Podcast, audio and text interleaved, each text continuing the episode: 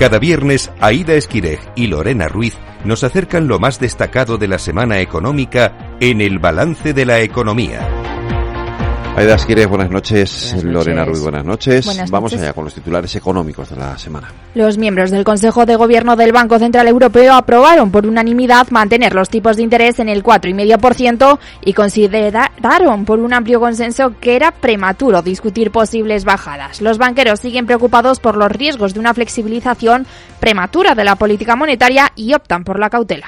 Hoy la presidenta del Banco Central Europeo, Christine Lagarde, ha señalado que los últimos datos sobre la evolución de los salarios son alentadores. Eso sí, asegura que la entidad necesita conocer también cifras de este año para pensar en posibles bajadas de tipos. La Comisión Europea ha pedido a los países miembros que aceleren la ejecución de los fondos europeos porque no se prorrogarán más del tiempo previsto en el reglamento. España es uno de los países más retrasados en la recepción del cuarto pago de 10.000 millones previsto para junio del año pasado en la evaluación del Ejecutivo Comunitario a medio camino del impacto del Fondo de Recuperación de 800.000 millones de euros para el conjunto de la Unión.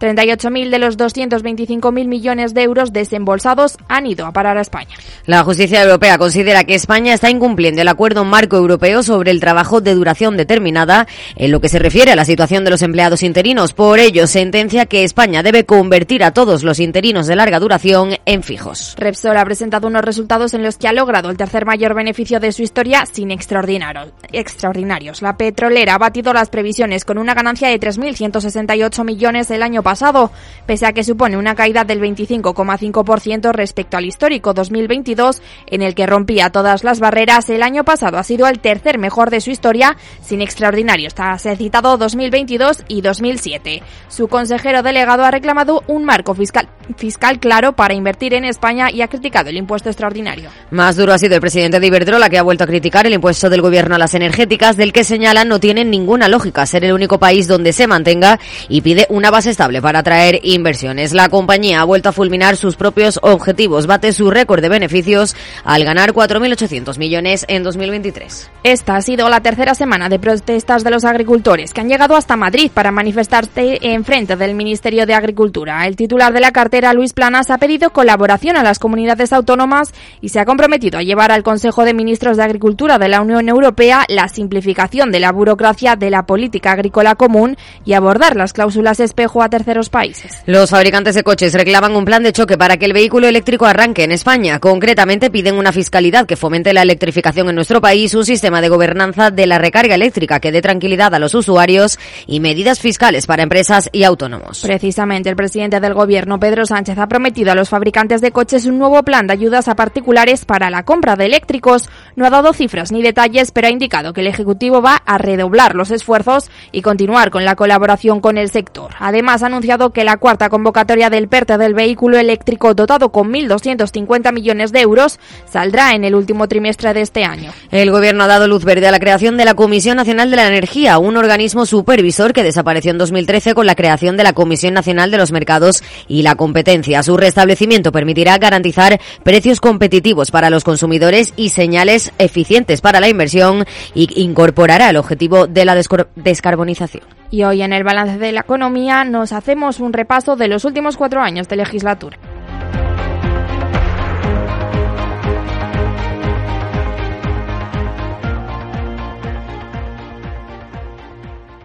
Juan Francisco Martín Seco, economista, inspector del Banco de España, diplomado en análisis monetario por el Fondo Monetario Internacional, entre otros cargos, y autor de Tierra Quemada. ¿Qué tal? Buenas tardes. Buenas tardes. Bueno, el libro se llama Tierra Quemada en oposición un poco al libro de Pedro Sánchez, Tierra Firme, ¿no? Sí, pero no es que sea una contestación al libro, porque yo el libro no lo he leído, ni lo pienso leer. ¿eh? sino simplemente que salió de Tierra Firme cuando estaba terminando el libro y se me ocurrió que era un buen mm, título, que el, libro rebatía un poco la política de, Pedro Sánchez, no el libro. Todo, todo empieza con la pandemia. Bueno, todo empieza, continúa con la pandemia. O sea, eh, el libro empieza con la pandemia, pero es continuación de otro libro que, escribí antes en, el viejo topo, que es eh, pues planteándome lo que parecía una historia insólita, lo llamaba, porque habían ocurrido una serie de hechos que parecían imposibles, pero había el peligro de que se tomasen como normales, ¿no? Ese peligro estaba ahí y, ese peligro se, se consumó realmente en el 2003, cuando una gran parte de la población pues dio por bueno todo lo que había ocurrido en los años anteriores.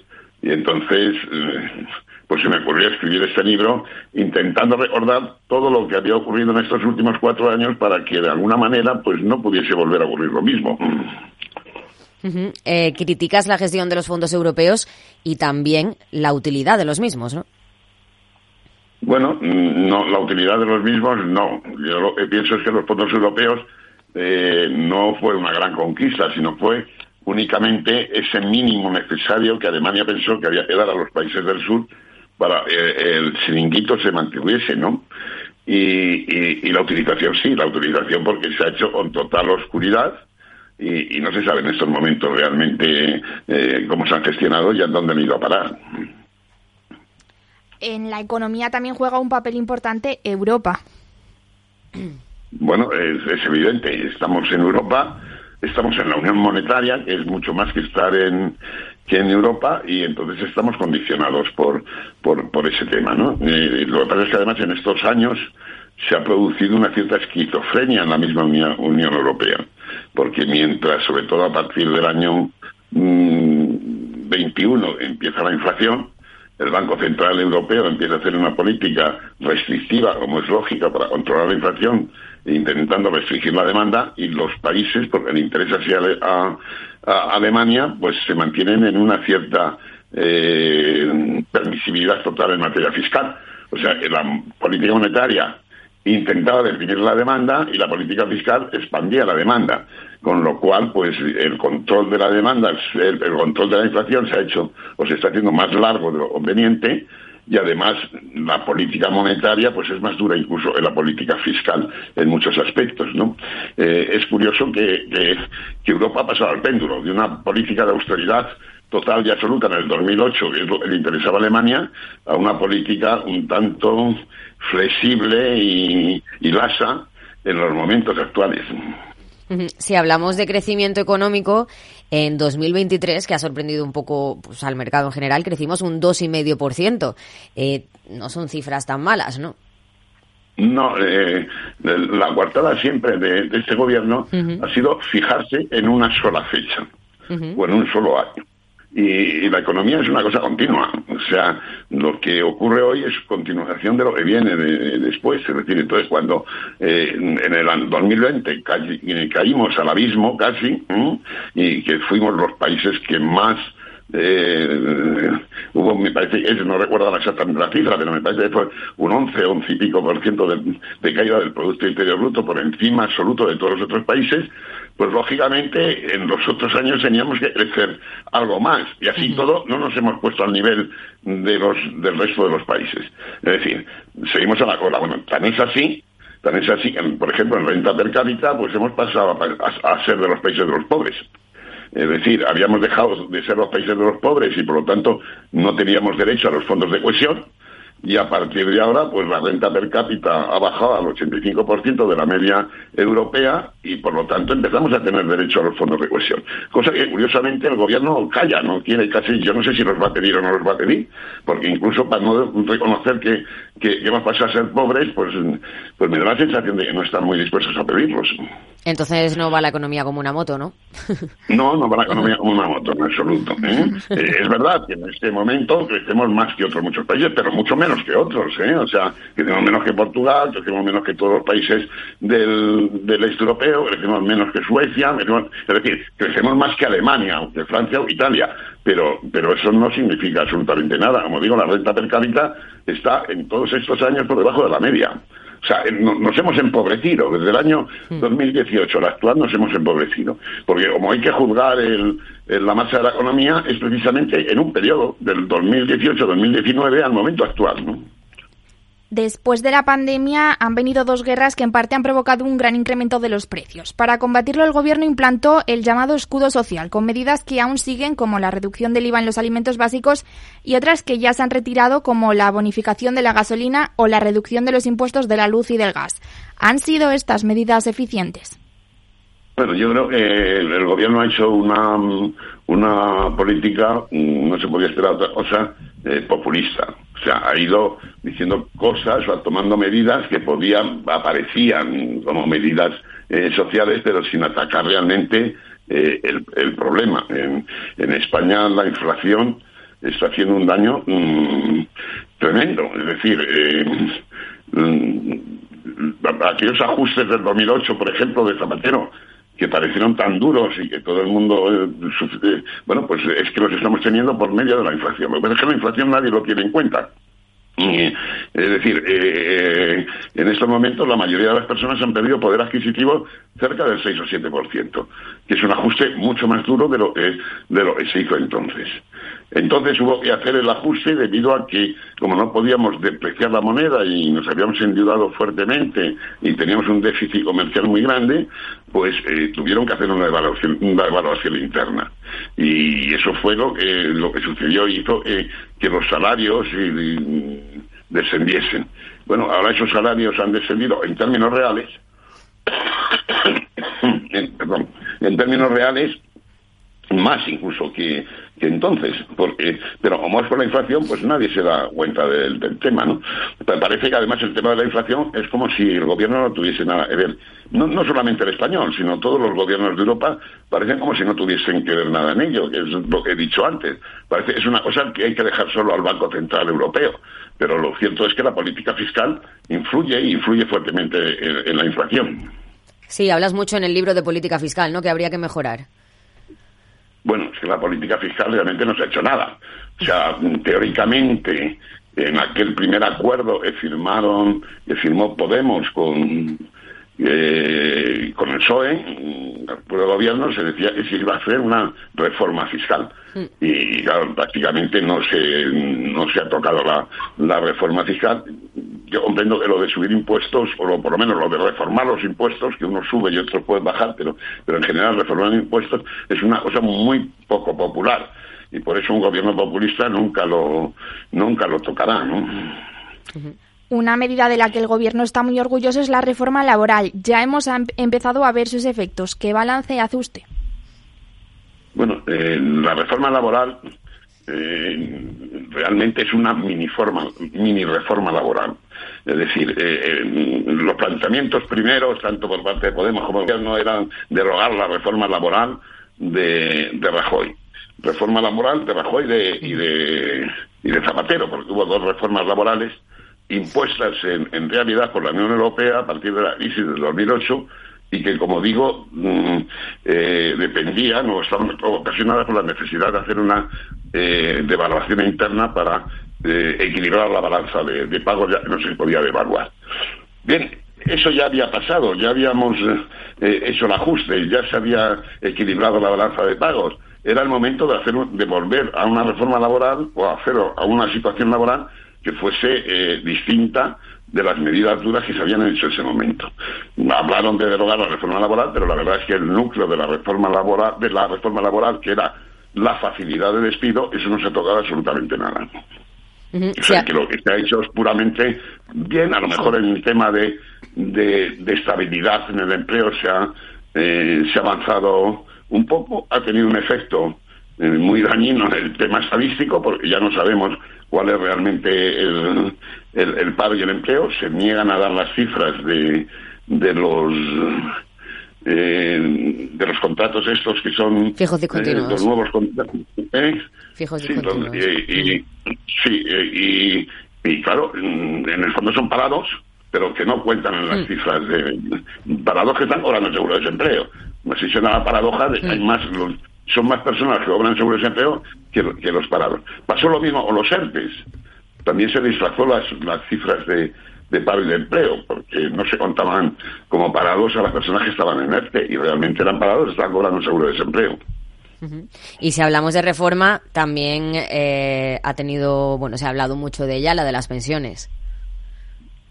Bueno, la zona de pensiones yo es que creo que no se ha terminado de abordar el tema eh, en serio. Y hay una cierta... El tema de las pensiones los que mm, hemos seguido y trabajamos en esto hace mucho tiempo, eh, el tema viene desde hace tres décadas ya. Eh, el problema de las pensiones está en que se sigue diciendo que tienen que depender de las cotizaciones sociales y que tienen que financiarse únicamente por cotizaciones sociales.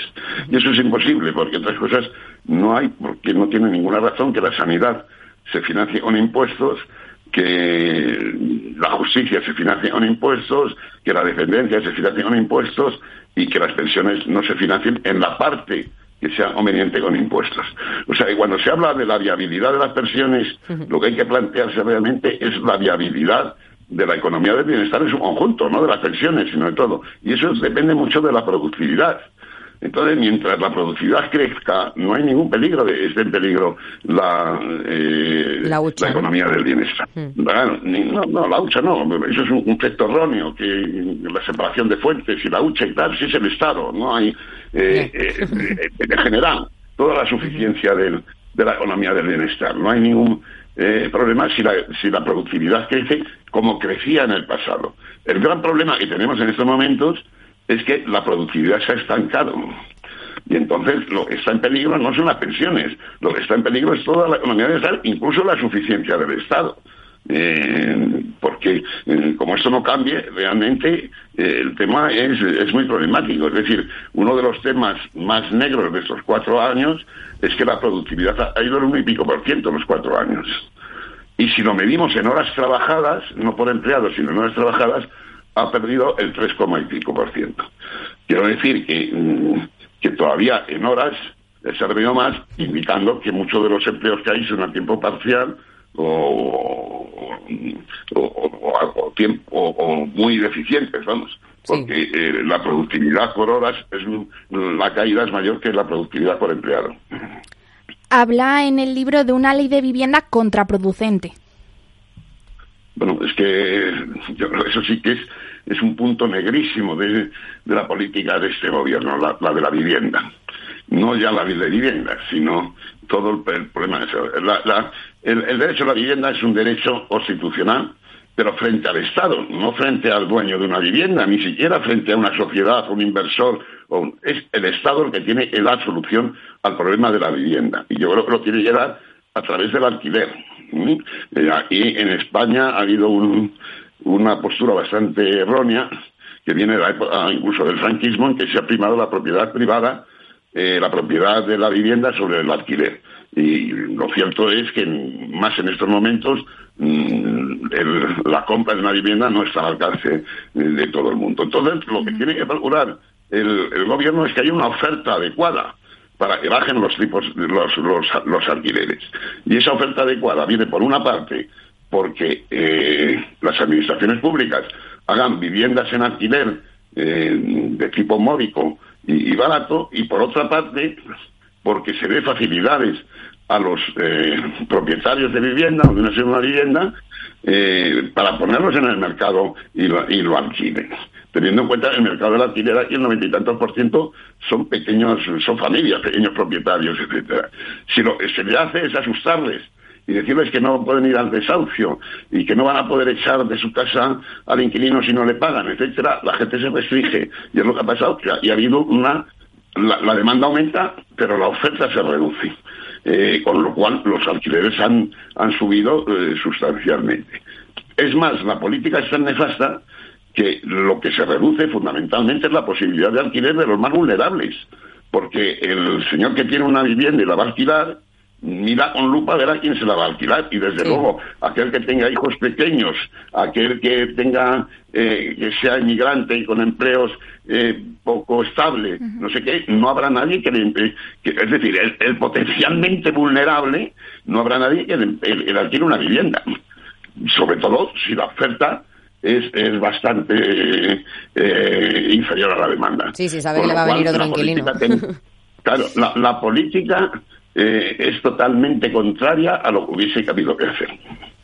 Pues Juan Francisco Martín Seco, economista y autor de Tierra Quemada, muchas gracias por atender la llamada del balance de la economía de Capital Radio. Vale, muchas gracias a Muchas gracias, adiós. El balance de la economía Este fin de semana comienza el Mobile World Congress, cita marcada en rojo en Barcelona. La iniciativa Madrid in Game estará allí presente y en Capital Radio Pedro Díaz ha tenido la oportunidad de hablar con uno de sus impulsores, Ángel Niño, concejal de Innovación y Emprendimiento de Madrid. Hace poco más de un año, el Ayuntamiento de Madrid decidió apostar por la industria del videojuego y lanzó Madrid in Game, una iniciativa cuyo objetivo es convertir a la capital de España en un referente mundial del sector. Uno de sus principales artífices es Ángel Niño, concejal de Innovación y Emprendimiento del Ayuntamiento de Madrid. Hola Ángel, ¿cómo estás? Hola, ¿qué tal? Pues ilusionado con el proyecto, como, como bien sabes y hablábamos un poquito antes, porque la verdad es que está cada vez teniendo mejores resultados y eso es una cosa muy buena para la ciudad de Madrid. ¿Cómo surge Madrid In Game? ¿Hay referentes en otras ciudades donde os fijáis? ¿De dónde sale la idea? Pues mira, la idea sale por, por, los datos que podríamos decir. Al final, el sector de los eSports y el sector del gaming está creciendo a dos dígitos, no solo a nivel europeo, sino a nivel mundial. Está generando empleo en casi todas las partes del mundo y todos sabemos además que es un sector que tiene un crecimiento exponencial insisto, no solo en el gaming, sino también en lo que hay alrededor del desarrollo de videojuegos. Por ejemplo, eh, eh, hemos visto cómo médicos están operando en videojuegos primero, o sea, digamos en realidad, simuladores de realidad virtual para no para ser propio en la palabra. Y además eh, también en el ámbito de la educación estamos viendo cómo los avances que se están produciendo utilizando en este caso simuladores eh, o eh, en este caso gaming está cambiando la forma de aprender. Entonces, yo creo que es un sector en el que el crecimiento no solo está en el gaming, que también, sino en el que está en todo lo que nos está rodeando. Y por eso de ahí sale una idea de crear Medicine Game para posicionarnos en referente desde luego en el sector del gaming, pero también en el sector de la gamificación de la vida en general. El objetivo es ese, posicionar a Madrid en el mapa, digamos, del sector del videojuego, pero ¿cómo se hace eso? ¿Qué pasos hay que seguir? Bueno, los pasos que vamos a intentar, eh, que, porque al final nadie tiene la, en este caso, la varita mágica y ojalá con lo que estamos haciendo lo consigamos. En primer lugar, el desarrollo de, del gaming o de la industria del gaming a través de las startups. Tenemos un programa de emprendimiento que actualmente estamos incubando 50 empresas del sector del gaming. Insisto, muchas de ellas del, del gaming, de juego, pero otras también de que se adaptan a otras eh, partes de nuestra vida. Y en segundo lugar, los eSports. Somos la única administración de España que tiene una liga de eSports amateur en la cual la gente se puede apuntar y venir a nuestro campus del videojuego o jugar online, que también se produce en juegos como puede ser Valorant o Clash of Clans. O sea, lo que buscamos es que dentro de, la ciudad de Madrid tengamos la potencia de desarrollar videojuegos atrayendo de esta forma empleo de alto valor añadido y en segundo lugar generar un ecosistema lo suficientemente fuerte para que cuando veamos las próximas competiciones a nivel nacional o a nivel mundial pues alguien haya estado primero en Madrid in Game.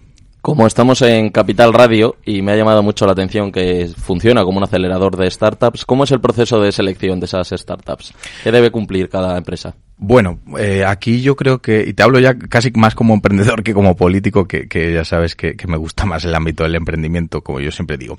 Eh, un proyecto tiene que tener dos cosas. En primer lugar, una idea que sea solvente, una idea que pueda tener recorrido profesional y que tenga un nicho de mercado, es decir, un proyecto viable, pero hay otro factor mucho más importante que la idea, porque las ideas son importantes y, es la persona que lo lleva a cabo.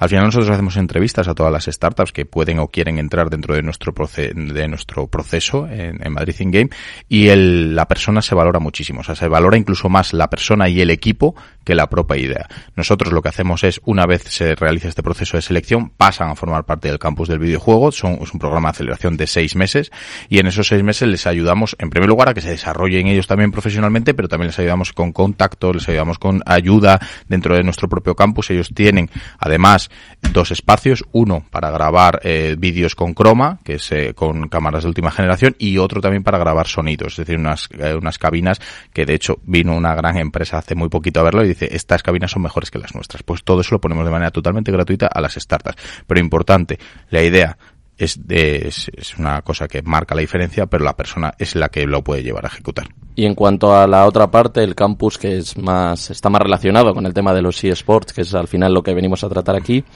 ¿Cómo funciona el campus? ¿Qué tipo de jugadores hay? ¿Si profesionales? y aficionados que quieren emprender ese camino hacia la profesionalización? Pues hay las dos cosas. Mira, en primer lugar, el campus está totalmente abierto. Cualquier persona que ahora mismo nos esté escuchando y quiera reservar solo tiene que entrar en Madrid in Game y tiene el campus a su disposición con Play 5, con ordenadores, con Nintendo, con, con, todas las consolas. Puede jugar solo o en equipo, que de hecho es lo que buscamos también mucho, que muchas personas que a lo mejor juegan desde su casa solos decidan venir y monten sus equipos dentro de Madrid in Game. Tenemos, como te decía, una liga amateur en la cual eh, jugadores no profesionales compiten entre sí para ganar, pero también eh, de vez en cuando hacemos colaboraciones con los, pues en este caso con los equipos profesionales que vienen a jugar a Madrid in Game y también hacer demos. Es decir, una de las cosas también importantes, y yo creo que es así, estos referentes, personas que ya se dedican, jugadores que ya se dedican a jugar y viven de eso, que también muestren a las personas que están empezando como no todo es de color de rosa. Ellos reciben un entrenamiento diario, reciben una ayuda, están todo el día trabajando, tienen que hacer deporte, es decir, que hay mucho más allá de lo que parece que estar todo el día sentado en una, pantalla. De hecho, eso, eso no es la realidad. Por tanto, también ponemos en contacto, en este caso amateur, con profesionales. Y decirte otra cosa que me gusta mucho, que son los tardeos. Una vez al mes, el último miércoles de cada mes, traemos a una persona relevante del sector, lo sentamos ahí en, nuestro Experience Center, hablamos con él y permitimos un turno de preguntas totalmente abierto para que todos los gamers que se hayan acercado o personas de la industria le puedan preguntar en tú a tú. Es decir, un acercamiento de la industria a todo lo que está eh, pasando en la ciudad de Madrid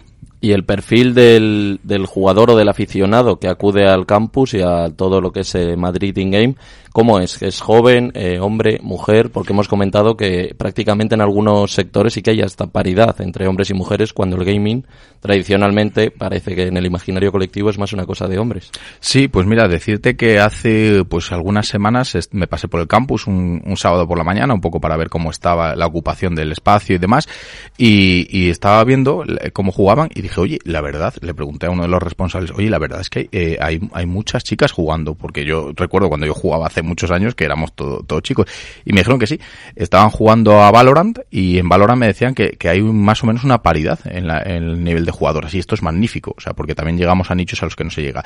Generalmente decirte que es gente joven, que sí que es eh, gente joven, hay personas también de, como yo, más mayorcitas. Todavía jóvenes. jóvenes en espíritu, como yo digo, pero sí, generalmente es un perfil de gente joven que le gusta el videojuego, que además suele ir con sus amigos, juegan allí eh, eh, por equipos, porque también pueden llevar su entrenador, está preparado para esto, para streamear, para que el, el, entrenador pueda ver lo que está pasando y todo. Y lo que, lo que hay generalmente son gente joven, pero animo a todas las personas de, mm, de, cualquier edad. De cualquier edad, efectivamente, a que se acerquen, sobre todo, aunque no sea a jugar, sino a ver el ambiente. Y verán que el ambiente es un ambiente distendido, de amigos, de, de, de generación, eso, de, de, ecosistema del ámbito del gaming. Como decía, totalmente gratuito y pueden reservarlo a través de la página web. Y el acceso es libre prácticamente para todos los servicios de Madrid In Game, con lo cual, ¿cómo se financia Madrid In Game? ¿Es todo público? ¿Hay colaboración público-privada? Pues mira, en este caso es todo público, está financiado por el Ayuntamiento de Madrid, eh, tiene una repercusión económica de en torno a unos 25 millones de euros durante los tres años, durante tres años, y lo que buscamos es efectivamente en esta primera parte de hacer el impulso desde la parte pública, porque es un sector que históricamente en Madrid no ha tenido, digamos, una gran repercusión a nivel internacional, y lo que buscamos es eso, por tanto es una, una financiación desde el Ayuntamiento de Madrid. Supongo que en el futuro, según vayamos avanzando, empezaremos a hacer colaboraciones, que es lo suyo. Pero decirte también una cosa que hay que poner en valor, y es que eh, el año pasado nosotros recibimos fondos europeos para montar eh, Madrid in Game. Por tanto, efectivamente, todos los europeos han colaborado en este proyecto. Eh, sí que está enfocado hacia, como dices, de cara al futuro, que atraer inversión privada, porque he visto que Madrid in Game se ha expuesto en varias ferias internacionales, Argentina, Sí. Eh, Tokio, he visto también. Sí, sí, y en Colonia también hemos estado en las ferias más grandes eh, del sector, pero también estamos haciendo misiones comerciales. Lo que buscamos con Madrid en Game es, en primer lugar, posicionar a Madrid en la referencia en la industria del videojuego. Es decir, decirte un simple ejemplo, cuando estuvimos eh, en Tokio, en la feria de Tokio, muchos inversores de allí no conocían la ciudad de Madrid ni, que, ni el proyecto que teníamos y ya hemos tenido reuniones con algunos para atraer inversión. También estamos haciendo un esfuerzo muy grande en Latinoamérica para atraer el talento y emprendedores de, de allí que se vengan a desarrollar dentro de Madrid Think Game, pero efectivamente queremos posicionar. Y efectivamente, como te decía, mm, lo que tenemos, los tres campus que tenemos, los tres edificios que tenemos dentro de la casa de campo de Madrid Game, no hay nada similar en toda Europa. De hecho, eh, una ministra, no voy a decir de, de, qué país, cuando lo vio dijo, esto es espectacular, quiero hacerlo en mi país también. Es una apuesta muy fuerte por el sector del videojuego, pero que es una apuesta que estoy seguro que tendrá una repercusión muy buena para la ciudad de Madrid, porque, insisto, todo ese talento que viene a la ciudad, no hablo solo de desarrolladores, la gente piensa que solo hay desarrolladores todo el día programando, nada más lejos de la realidad. El sector del gaming tiene creadores, tiene diseñadores, tiene renders, tiene, mm, eh, por ejemplo, dobladores. O sea, hay un montón de, personas alrededor de la creación de un videojuego que no tienen por qué ser programadores. Y atraer todo eso a la ciudad de Madrid es un plus. Es lo que buscamos con Madrid Game y es lo que estamos consiguiendo. Durante estos primeros meses de vida, ¿consideras que ya se, ha, han cumplido los objetivos que al principio se marcaron? Pues mira, yo aquí creo que hay que ser cautos. En primer lugar, lleva 10 meses. Eh, la realidad es que podría decirte que sí. Podría decirte que sí, porque como tenemos ya 50 startups que estamos incubando, o sea, algunas de ellas están funcionando muy bien, te diría, oye, pues eh, a, corto plazo sí, pero buscamos mucho más. Lo que queremos es que Madrid sea un referente y lo que queremos es que cualquier persona de Europa que piense en desarrollo de videojuegos también ponga en, en el mapa Madrid. Hablamos de Berlín, hablamos de Londres, pues que también esté la ciudad de Madrid. Por tanto, todavía queda mucho por hacer. Es cierto que al ir figurando sobre todo en ferias internacionales con, en este caso, grandes estudios de videojuegos, muchos de ellos están viniendo a conocer lo que está pasando aquí. Pero el éxito total será cuando ya tengamos un ecosistema totalmente implantado. El perfil de, de la empresa que quiere iniciarse con, colaborando con el apoyo de Madrid In Game, ¿es de empresa madrileña, empresa más eh, nacional o incluso ámbito europeo internacional?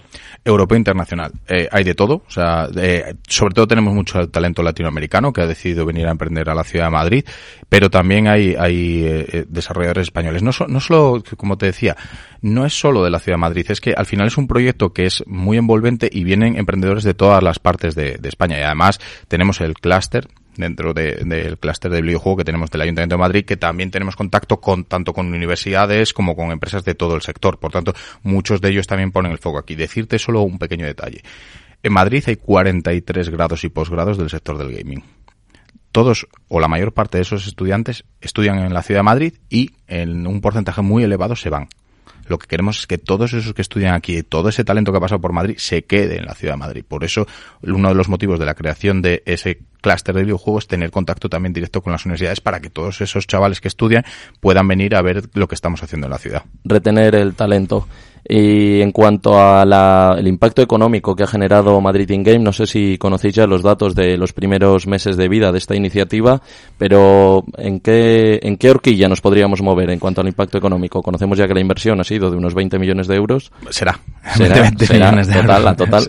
Eso es. Bueno, vamos a ver aquí el empleo indirecto e indirecto que se está generando a través de las startups que estamos incubando. Hablamos de más de 200 empleos en total, pero no es eso lo que buscamos, que te decía. Eso está muy bien, eso lo estamos haciendo y, tiene que ir a más, pero el factor económico determinante estamos estudiándolo y seguiremos estudiándolo porque nos interesa en primer lugar el empleo que se ha podido atraer a la ciudad de Madrid, a través de startups, pero también de grandes empresas.